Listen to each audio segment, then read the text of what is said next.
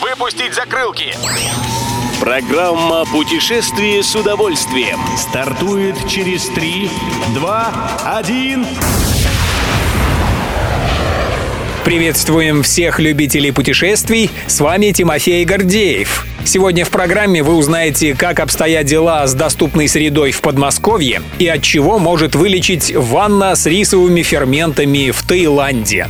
Добро пожаловать! Московская область адаптировала многие свои туристические маршруты и музеи под нужды людей с ограниченными возможностями здоровья. Как сообщает региональный телеканал 360, инвалиды без труда могут отправиться на прогулки в усадьбах Абрамцева и Кривякина, на экскурсии по Богородскому, Егорьевскому, Дмитровскому и Коломенскому Кремлю, а также автобусные экскурсии по Павловскому посаду, Химкам, Дмитрову и другим городам. Из шести десятков округов Подмосковья маршруты комфортные доступные для людей с ограниченными возможностями, есть в 33 муниципалитетах. Едем дальше.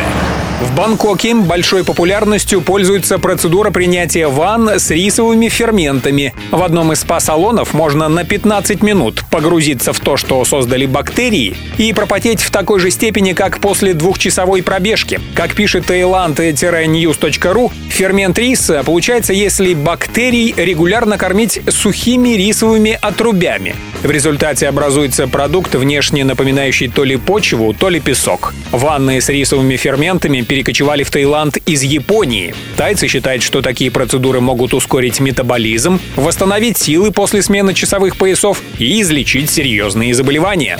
Любой из выпусков «Путешествие с удовольствием» можно послушать, подписавшись на официальный подкаст программ Дорожного радио. Подробности на сайте Дорожное.ру. Дорожное радио вместе в пути. Программа «Путешествие с удовольствием». По будням в 14.30. Только на Дорожном радио.